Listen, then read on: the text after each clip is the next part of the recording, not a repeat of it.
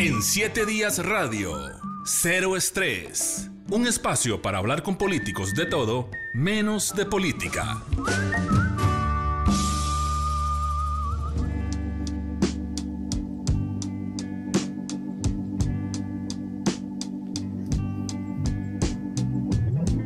Y de esta forma iniciamos nuestro programa de hoy de Cero Estrés y ya tenemos a nuestro invitado, don Eduardo Cruzan, quien escogió este tema para comenzar nuestro programa de hoy. Lo tenemos de manera virtual. La pandemia, pues nuevamente, la amenaza de esta, de esta nueva variante hace que volvamos a, a la virtualidad en este tipo de programas, pero eso no nos impide el conversar, conocer más de don Eduardo, a quien saludo, le, le, doy la bienvenida, también un saludo por supuesto de feliz año. Y don Eduardo, ¿cómo se llama esta canción? ¿Por qué le gusta tanto? Se llama For the Good Times, es de, de Al Green, es una canción que hace homenaje a los, a los buenos tiempos. Es una canción muy romántica eh, que resalta el amor. Yo creo mucho en el, en el amor, en el amor a Dios, en el amor al prójimo, en el, en el amor a, hacia el planeta. Y, entonces es una canción sumamente romántica cantada por un, por un cantante que tiene una voz extraordinaria como es Al Green y eh, nos da esperanza de que eh, pueden vendrán tiempos mejores de forma tal que, que desde los días de mi, de mi juventud desde los días en que estaba en, era estudiante universitario escuchaba eh, con mucha atención esta canción y de alguna manera este, esa canción marcó de alguna forma eh, mi vida. ¿Se considera un hombre romántico usted, don Eduardo? Sin duda alguna, sin duda alguna soy un hombre romántico, soy un hombre de, de familia. La novia que, que, tuve desde los días de, de, universidad es, es, hoy, es mi, mi, esposa, 39 años de, matrimonio y, cuatro años y medio de noviazgo desde que ella estaba en el colegio y yo estaba en, en la universidad. ¿Cómo estaba, la conoció? Re ¿Recuerda ese primer día en que la vio? Este, sí, eh, sí, efectivamente, un primo de ella eh, se casaba, de nombre le decíamos Pánfilo, es, yo no la conocía a ella, pero este, yo era amigo del primo y ni siquiera sabía que ella y, y, ese primo eran primos. Entonces él me invitó a tomar parte en, en su matrimonio. Los matrimonios en Limón se ponen damas de, de, compañía y caballeros de compañía.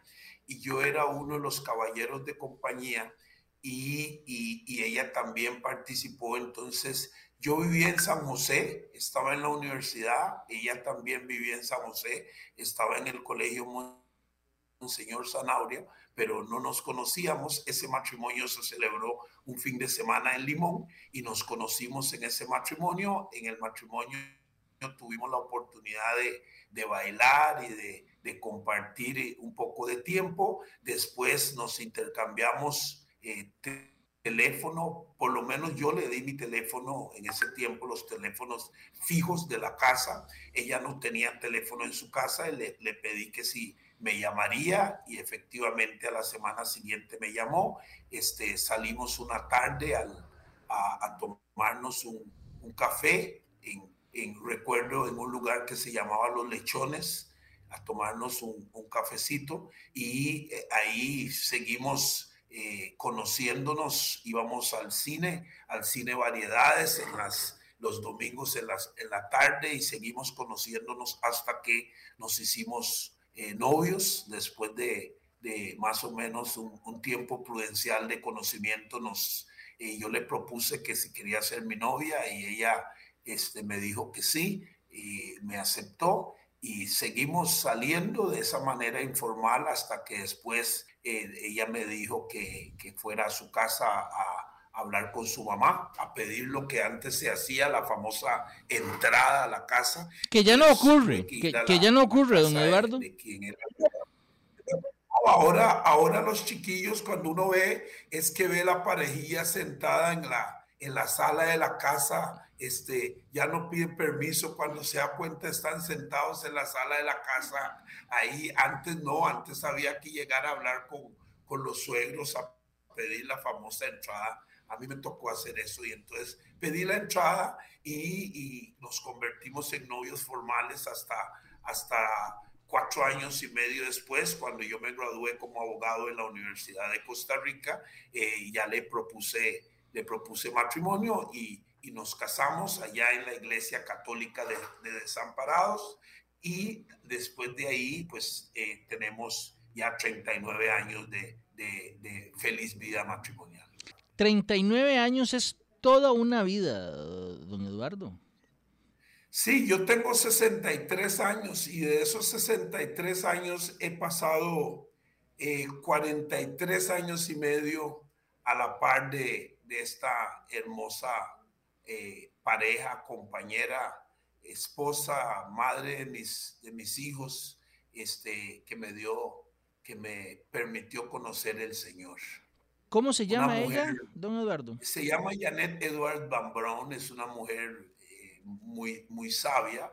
Ella también es, es abogada, es socióloga, eh, es una mujer emprendedora, es una mujer virtuosa este, es lo que llamamos la ayuda idónea. Bueno, un saludo entonces para su señora esposa, que me imagino que también, eh, don Eduardo, en, en estos temas, aunque no vamos a hablar de política hoy, pero me imagino que su ayuda idónea, como usted la califica, también termina asesorándolo en algunas cosas que tienen que ver con política o con su trabajo directamente como diputado me imagino que termina en ocasiones regañándolo, jalándole el aire o diciéndole cosas, eh, de como también parte de esa relación.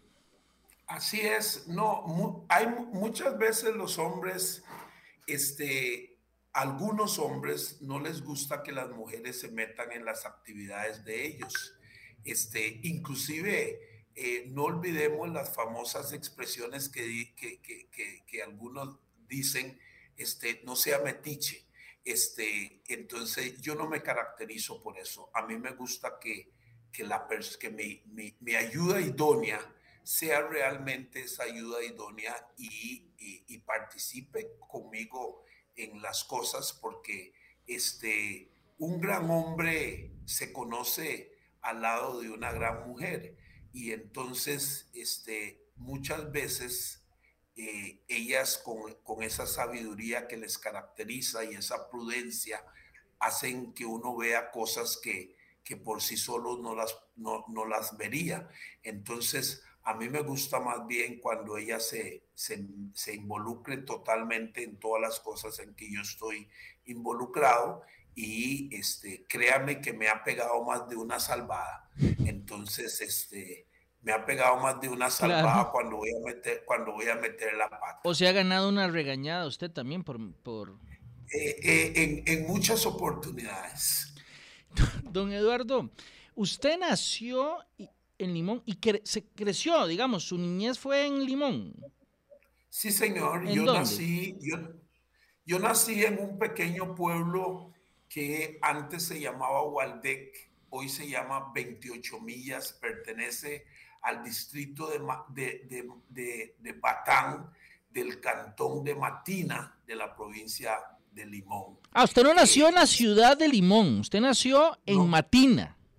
Nací en Matina, así es. Pero eh, yo, yo, mis padres emigraron de, de, de 28 millas en el año 1959, cuando yo, yo era el bebé, era lo que llamaban el cumiche, tenía tan solo un año de edad, de forma tal que yo no tuve conocimiento de, esa, de, ese, de ese año que, que viví, que, que cuando estuvimos en, en 28 millas. Yo, yo adquirí conciencia de mí mismo eh, en, en, el cantón central de la provincia de Limón. Soy hijo de un padre carpintero, de una madre ama de casa, soy el, el, el último de los ocho, lo que llaman el, el cumiche, eh, cuatro mujeres y cuatro hombres que nacimos en, en alternancia de género, de manera que este, eh, para mí el, el, la igualdad de, género es muy normal porque nací en esa coyuntura teniendo cuatro, cuatro hermanas y tres hermanos, de manera que son, éramos cuatro y cuatro. Eh, eh, nací en, en, circunstancias o en condiciones de pobreza, porque entenderán que para un carpintero, este, los ingresos de un carpintero para alimentar a 10 bocas no era tarea fácil. De forma tal que me correspondió en algunas oportunidades y mucho más a mis hermanos y hermanas mayores ir a la escuela en algunas oportunidades sin, sin un bocado de alimento. Pero eh, la Costa Rica de oportunidades de aquel entonces nos permitió superar el flagelo de la pobreza y a través de la educación, eh, todos nosotros nos hicimos profesionales gracias a, la, a las oportunidades de la educación gratuita que nos ofrecía el país en aquel entonces, a las becas universitarias y al, al, al sistema de ayuda escalonada que implementó la, que implementó la familia para que el, el, la primera que se graduara en la universidad ayudara al que siguiera después en, lo económico y así sucesivamente hasta llegar al, al, último, de forma tal que yo fui el bendecido. No me tocó ayudar a nadie porque fui el último. Ahora que usted menciona eso precisamente y lo del cumiche, porque yo también soy de tres hermanos el menor. Un saludo a mis hermanos que los amo muchísimo. Eh, también yo he percibido y lo he conversado con otra gente que, que también somos, son, coincidimos en que somos los menores, que parece que los papás son muy duros con el primer hijo, porque con el primer hijo es, o la hija es con el que uno, digamos, comete los, los primeros errores, valga la redundancia, como padre, como madre. Entonces tal vez es uno mucho más estricto de lo que uno debería ser, ¿verdad? Porque uno está aprendiendo esto de la paternidad. Con el segundo ya es un poco menos y con el tercero, yo siento que los papás ya son un poquito más, más eh, permisivos y tal vez menos estrictos. Entonces uno al final ve que uno aprovechó el aprendizaje de los papás en ese sentido. Pero ya para ser el número 8, eh, don Eduardo, para ser el número 8 ya usted pescó a sus papás cansados, seguro. Sin duda alguna. Sin duda alguna, porque eh, mi mamá me tuvo, mi mamá me tuvo a la edad casi de, de 48 años. Entonces ya era, ya estaba grandecita mi mamá y mi papá eh, tenía como 50 y 54, 55 años. Entonces ambos ya estaban grandecitos. Y, y entonces al final mis hermanas mayores fueron las que terminaron, digamos que, eh, tomando, educándome a mí, eran las responsables de, de mí, eh, de forma tal que yo literalmente tuve como cinco madres, mi mamá biológica y, y mis cuatro hermanas, que siempre ejercían la autoridad, eran las que me chineaban, eran las que compraban, me compraban la ropa y, y eran las que me atendían, de manera que fui un hombre muy, un, un niño, un, un, joven muy afortunado, casi teniendo este, una mamá y cinco hermanas y cuatro hermanas que jugaron en algún momento el rol también de madres en cuanto a mi, mi formación. Usted tiene eh, hijo e hija, me parece, don Eduardo. Yo tengo, yo tengo tres hijos y una hija tres hijos y una hija. Sí, tengo dos hijos que son abogados, uno que es odontólogo y una hija que es ingeniera en, en sistemas de cómputo. Bueno, ya, ya están grandes, ya, ya, ah, ya, sacó la tarea, tal vez podemos ah, decir. aunque dicen que uno nunca saca la tarea, don, Eduardo, dicen que uno nunca la saca al final, la tarea. Por lo menos en la parte educativa ya la, ya la saqué. Mi hijo mayor tiene 41 años y mi hija menor tiene, tiene 25. Este, de manera que ya, ya por lo menos en la parte educativa ya sacamos la, la tarea, ya todos están trabajando de forma tal que por lo menos no tenemos la responsabilidad económica de la mantención de ellos, aunque siempre como, como padre uno siempre les está ayudando en las cosas que, eh, que, que ellos ocupan y de acuerdo con nuestras posibilidades. Dicen que hijos pequeños, problemas pequeños y que hijos grandes, problemas grandes. ¿Usted qué piensa? Yo, yo no, yo no, en mi vida yo no he tenido realmente problemas con mis hijos. Mis hijos han sido, eh, crecieron en el, nacieron y crecieron en el Evangelio y han sido hombres y mujeres eh, sumamente obedientes a sus padres.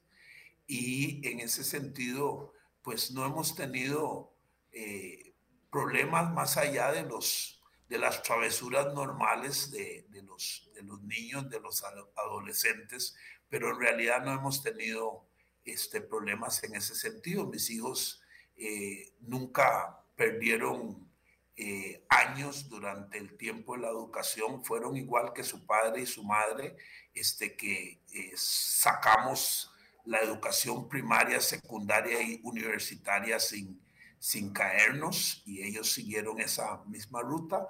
Este, hoy son profesionales eh, eh, calificados que heredaron mi bufete en el caso de los abogados y el odontólogo eh, pues trabaja en, su clínica y mi hija trabaja en una empresa privada, de, forma tal que nunca me han dado ningún tipo de, de problema. Los dos mayores los tres, los tres muchachos son, son casados y la niña sí, pues tiene su novio y esperamos que, que, se casen en los años venideros. De forma tal que eh, yo no podría hablar de problemas con los hijos porque en realidad este, no los he tenido más que las, las travesuras normales de, de, los jóvenes y de, los adolescentes. Bueno, le, cambio la pregunta, le, le, cambio el tema con una frase que se, les se la he escuchado a mis padres y quienes viven todavía y se las he escuchado con frecuencia.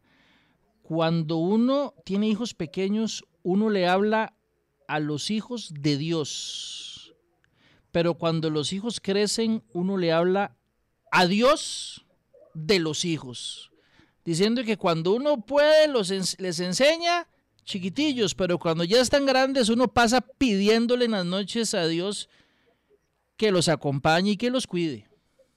Bueno, yo creo que yo creo que la vida de oración para los hijos y de bendición para los hijos es siempre. Desde que están en el vientre de la madre, uno está pidiendo a Dios por ellos eh, y en todo momento uno le ha, pedido a Dios, los ha, los ha bendecido a través de las oraciones y cuando son grandes, este, es, es la misma ruta, seguir pidiendo a Dios que, que guarde sus caminos, que los guardes como, como personas de bien, como personas que, que crezcan y vivan en el temor de Dios, que es el mejor camino este, eh, eh, en la vida que puede tener el ser humano.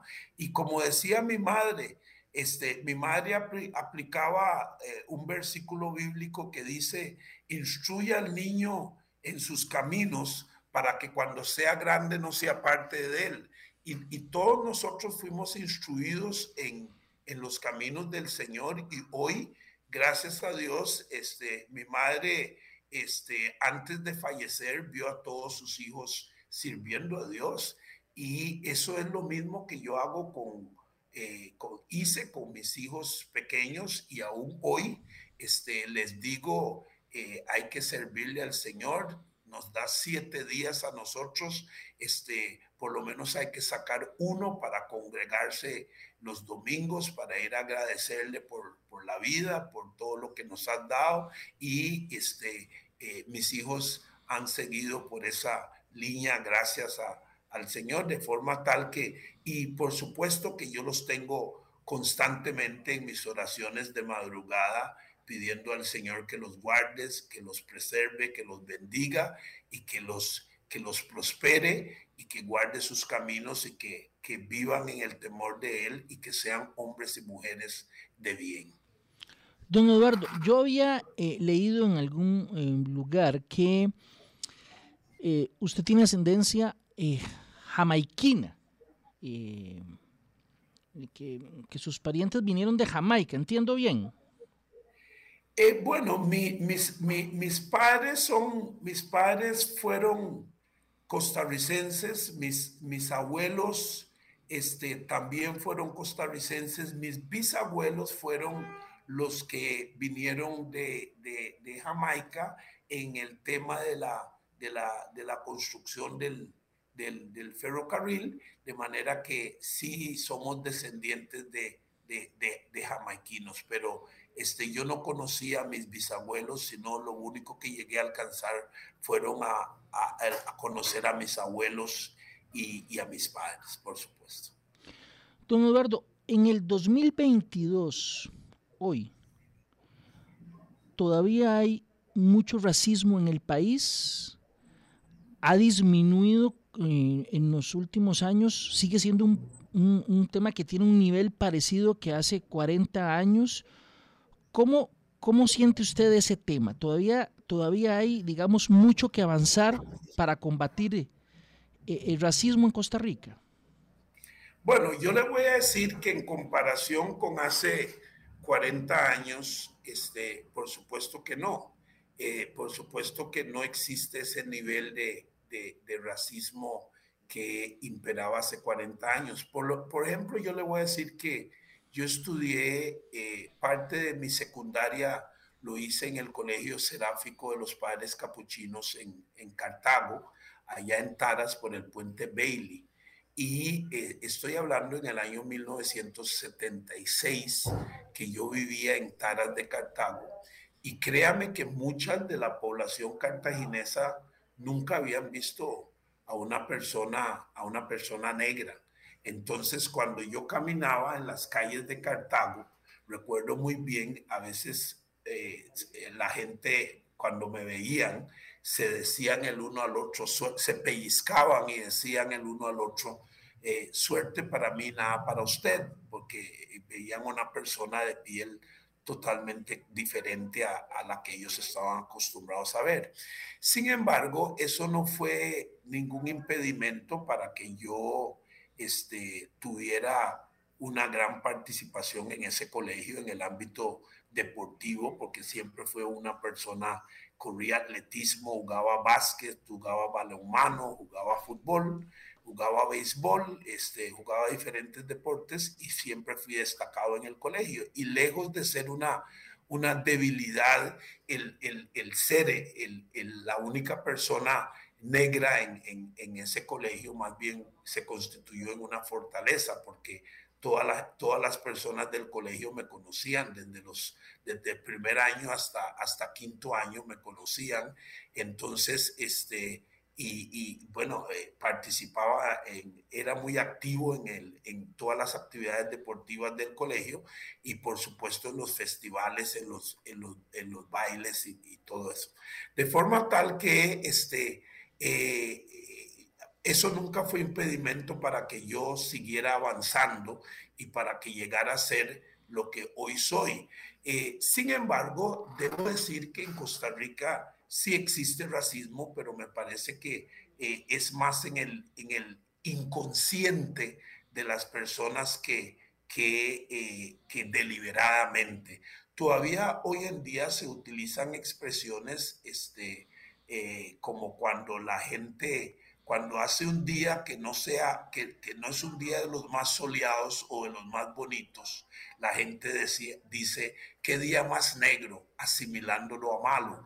O cuando, o cuando o cuando algo sucede, como el otro día en el estadio, en la final entre Saprissa y Alajuela, en el estadio Alejandro Morera Soto, los actos bochornosos que se dieron ahí en un medio de comunicación dijeron, este, ¿qué, escenas más negras? Y por supuesto que esos son expresiones racistas porque se dicen en sentido eh, muy peyorativo y me parece que todavía en, en algunos medios de comunicación utilizan, utilizan expresiones y palabras de ese tipo. Eh, recuerdo inclusive un diputado eh, calificando una, una situación que se dio en la Asamblea Legislativa como un escenario muy negro.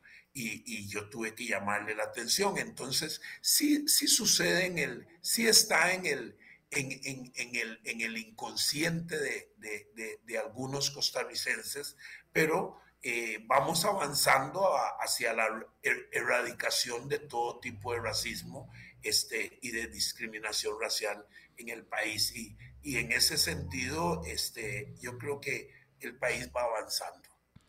Recomiéndonos un libro, una buena lectura, ojalá que no tenga que ver con política para, para estos días que uno quiera, eh, como dice el programa Cero Estrés, entretenerse con un libro. Recomiéndonos también una película para ver un par de horas en, en su rato libre y un, y un destino en Limón para pasar un fin de semana, don Eduardo. Con mucho gusto. Bueno, yo, yo le recomendaría a los, a los radioescuchas un libro que se llama La persona más importante sobre la tierra, el Espíritu Santo. Es de un autor que se llama Miles Monroe. La persona más importante sobre la tierra, ¿es así? Sí, así es, el Espíritu Santo. Hágame un resumencito, así como a manera de, de introducción, de explicación de, del contenido. No, lo que, lo, lo, lo, lo que hace ese libro es eh, eh, desarrollar la, la función del Espíritu Santo sobre la tierra. ¿Qué es lo que hace el Espíritu Santo? Lo que llamamos el Paracletos, que es que nos da acompañamiento en todas las cosas que, que hacemos, es nuestra, es, es, la ayuda, es la persona que, que Jesús envió después de que Él eh, ascendió a los cielos para que sea nuestra, nuestra ayuda en esta, en esta tierra. Entonces, en este libro se desarrolla eh, todo lo que hace el Espíritu Santo y este, nos, nos conduce a que tengamos encuentros con el Espíritu Santo y de manera que es un libro que puede, eh, sin duda alguna, puede eh, cambiar el rumbo de, de, nuestras vidas y hacernos tener mucha intimidad, mucha coironía con el, con el Espíritu Santo de Dios. Se consigue con facilidad, se consigue, digamos... Sí, se, se obtiene con facilidad en, en, en, alguna librería cristiana, este, con mucha facilidad. Es de, de Miles Monroe. Se escribe Miles, Miles Monroe, eh, pero se pronuncia Miles Monroe. Eh, entonces, el libro se llama La persona más importante sobre la tierra, el Espíritu Santo. La película. La película que yo recomendaría eh, es una película viejita, pero muy, muy buena, muy entretenedor. Se llama Lo bueno, lo malo y lo feo. Lo bueno, lo malo y lo feo. ¿De qué, de qué se trataba? Es una película de, de vaqueros, de, de, vaqueros, este, muy, muy buena. Me suena que era con Clint Eastwood, esa película. Él es uno de los actores, Clint Eastwood.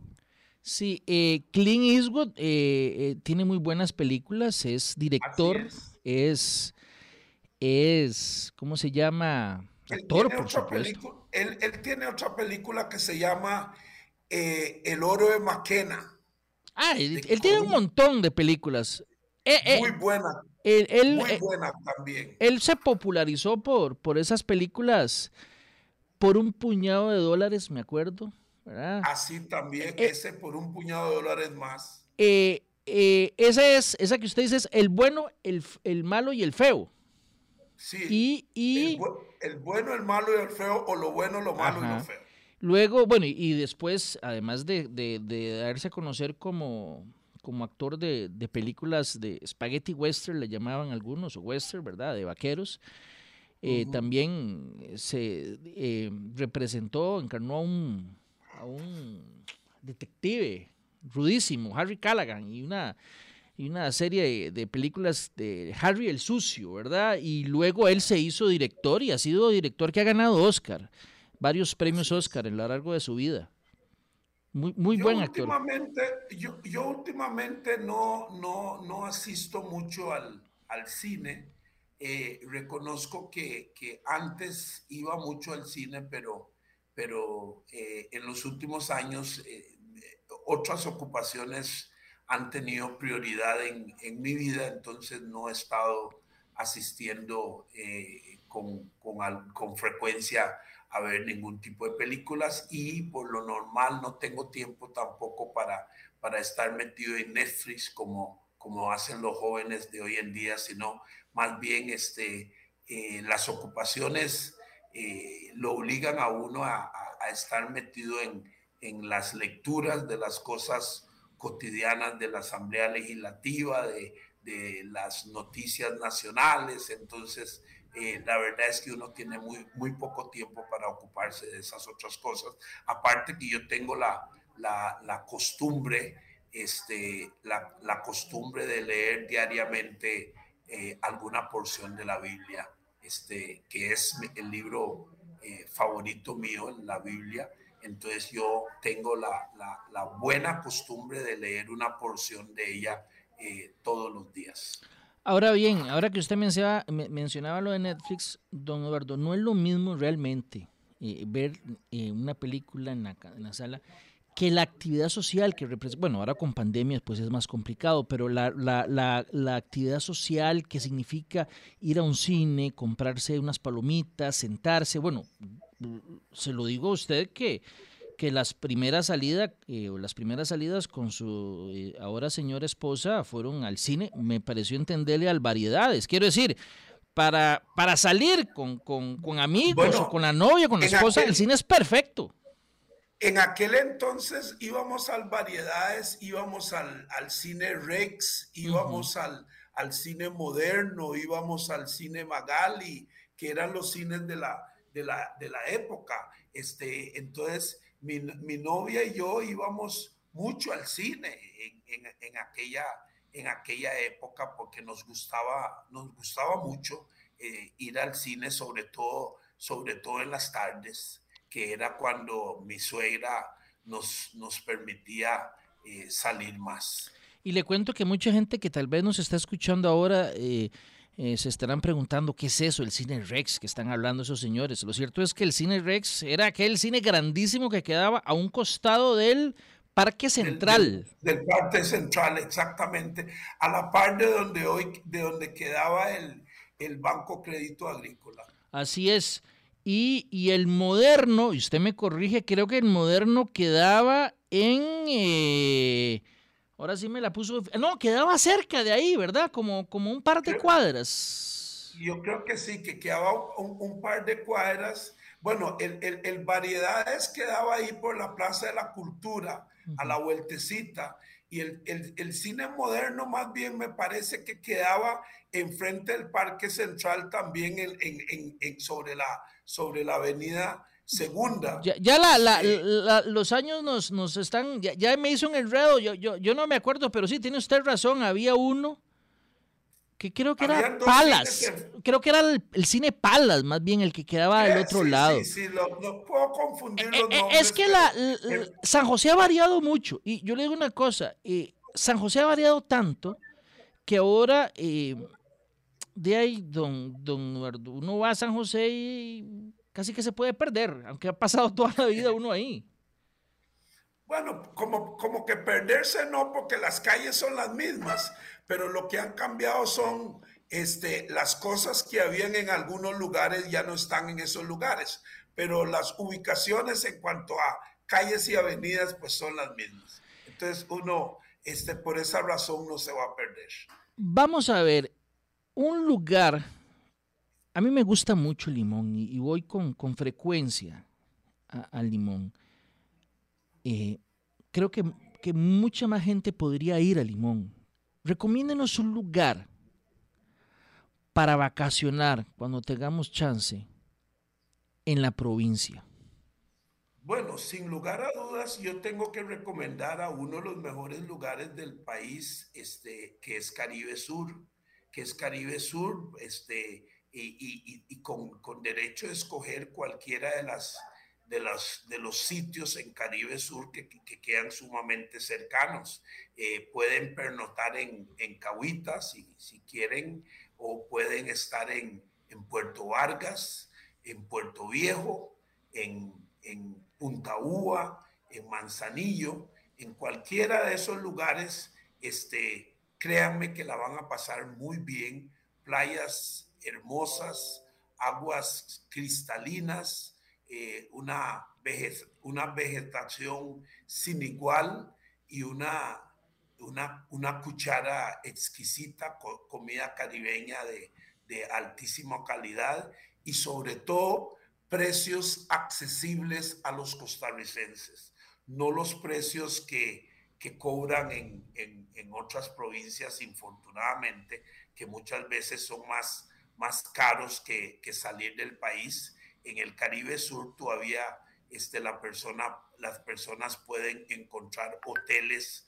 con, con precios accesibles y, y, y platos de comida sumamente accesibles, de manera que es un lugar donde puedan ir y no necesitan tener este, eh, esa gran cantidad de recursos para pasar un fin de semana en Caribe Sur. Y créame que los van a atender muy bien, porque bien lo dice eh, eh, una frase ahí, lo mejor de Limón es su gente.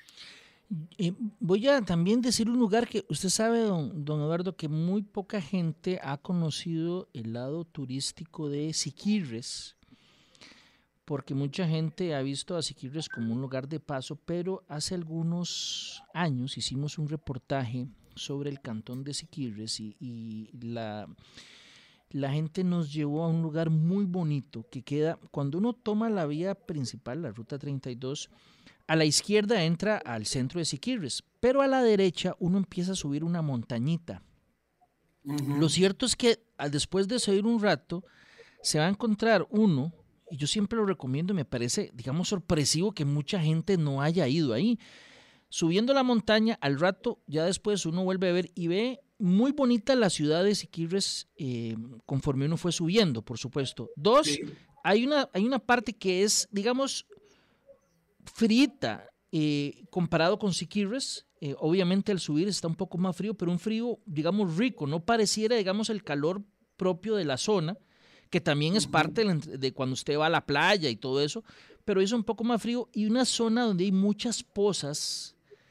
Eh, y me parece que, digamos, lugares como Siquirres, o usted que, que, que, que mm, conoce bien Matina, entrando por Matina, a, los canales de Pacuar y todo eso, hay unos lugares y hay unas lagunas, caramba, lindísimas que poca gente conoce.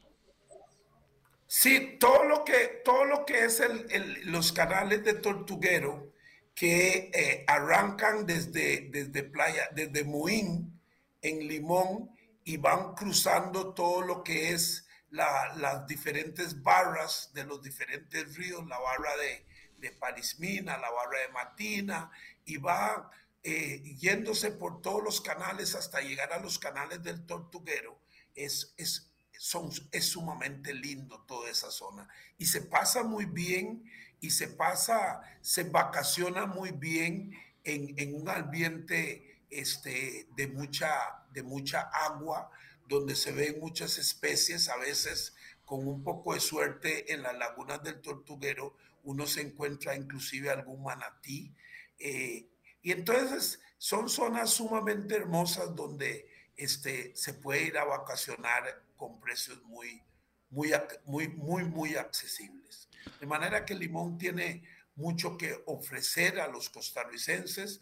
No tenemos la infraestructura que tienen en otras provincias, pero sí tenemos este, una naturaleza eh, bastante exuberante eh, que, para ofrecerle a nuestros visitantes. Una última consulta, don Eduardo. ¿Qué se imagina usted estar haciendo en 10 años? ¿Haciendo qué? ¿Viviendo en San José, viviendo en Limón, trabajando, descansando? ¿Qué se imagina? Bueno, eh, sin duda alguna me imagino viviendo en la provincia de Limón, porque yo siempre dije que yo nací en Limón, amo a Limón. Eh, cuando, cuando me hice profesional en Derecho, me ofrecieron muchas oportunidades de quedarme en San José, de incorporarme a algunos bufetes eh, eh, que me ofrecían esa oportunidad. Y yo, sin embargo, dije, no, yo me regreso a mi provincia porque creo que uno emigra a hacerse profesional y debe regresar a ayudar en la construcción de la provincia, en el mejoramiento de la provincia.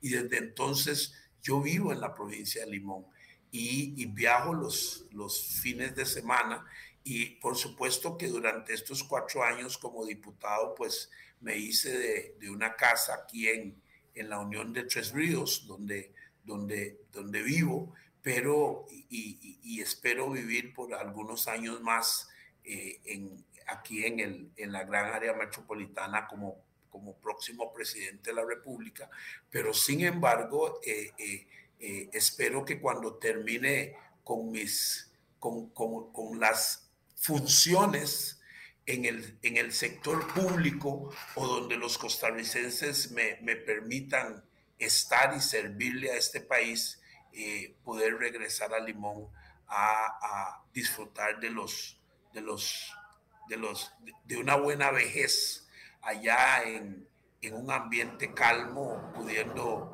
ir a caminar a la playa, eh, ir a darme una, bañanita, una bañada en la playa, este, tengo alguna propiedad allá en el en Caribe Sur.